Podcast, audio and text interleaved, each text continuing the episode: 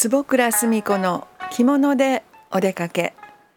あなたもタンスに眠っている着物を取り出して一緒におしゃれを楽しんでみませんか？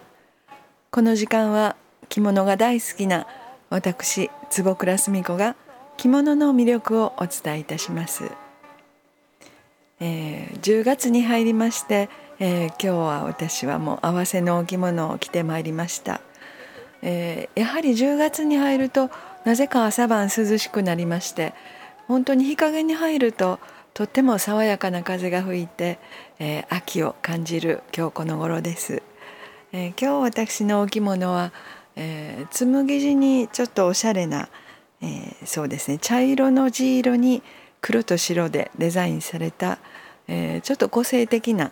あ紬のお着物を着ております。まあ、紬と言いましてもいろんなものがありまして糸を染めてもちろんあの柄を出していくのが紬ですが、えー、この頃は、えー、無地に紬糸で染めあの染めずに無地の糸で織りましてその上にデザインをして、まあ、あの染め出していくという柄をいろんな柄に染めていくというそういうものもあります。まあ、今日着てますのはその1枚でして、まあ、どっちかというとおしゃれに楽しんで普段着着いて着ていけるようなそんなお着物です。えー、それで今日はもう夏今年暑かったので半幅帯を締めることが多かったです。一人の時も、うん、そう同じく半幅帯ででその延長で今日私はあの小袋帯を締めてまいりました。えー、紬のちょっとあの柄行きは訪問着調になっていますがあ普段にもう着てしまおうということで、えーえー、黒と白茶色の同系色の、えー、半幅帯で、えー、小袋帯ですね合わせになっております小袋帯で、えー、小町結びという結び方を結んでまいりました。まあ、あのお太鼓するとちょっと大層ですが、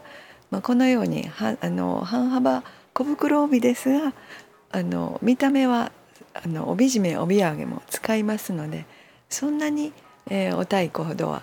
えー、角が軽くならないというかね、えー、ちょっと楽しんで軽自分で着ている人自分自身はとっても軽いので、えー、楽に着こなせて楽しめる小袋帯です。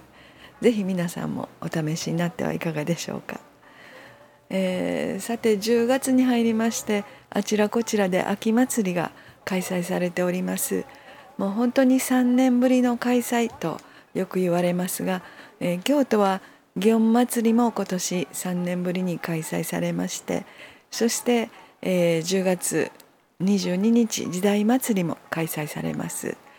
えー、そしてそれに先立って10月1日から4日までえー、先日北野天満宮のお祭り、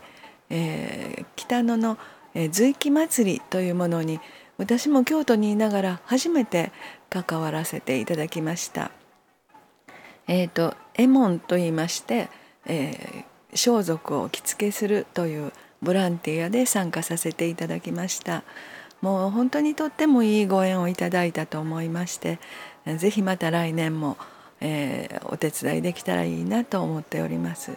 そして、えー、私自身も絵問答という、えー、平安消毒のあのお着付けですね、えー、いわゆる十二人へのお着付けを、えー、長年な習っておりましてなかなかそういう、えー、ものを実際習っていても発揮する場所というのは本当に少ないんです。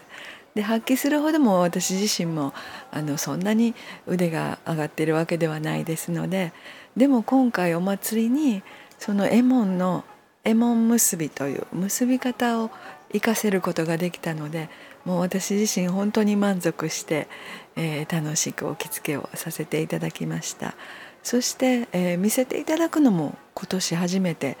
見せていただいて本当に立派なお祭りなのでびっくりしました。えー、おみこしも立派なおみこしがありますので、え、そして牛車本当に立派な黒い牛さすが天神さんだなと思いましたけれど真っ赤な角に、えー、あれは生地で搾個されているんでいるんだと思うんですがとても立派な時代祭りにあの使われるような牛車とはまた違って、さすがと思いながら見せていただきました。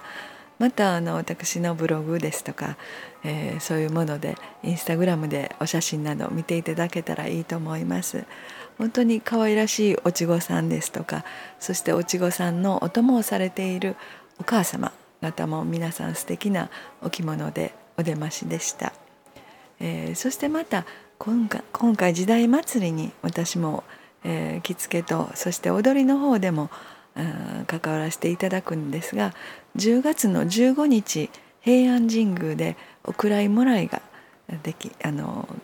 そうですねご祈祷ですね。それに奉納舞ということで、えー、地域連合女性会で参加させていただきます、えー、15日平安神宮で3時からもしあのご覧いただけたらありがたいです。お相手は着物大好き坪倉澄子でした。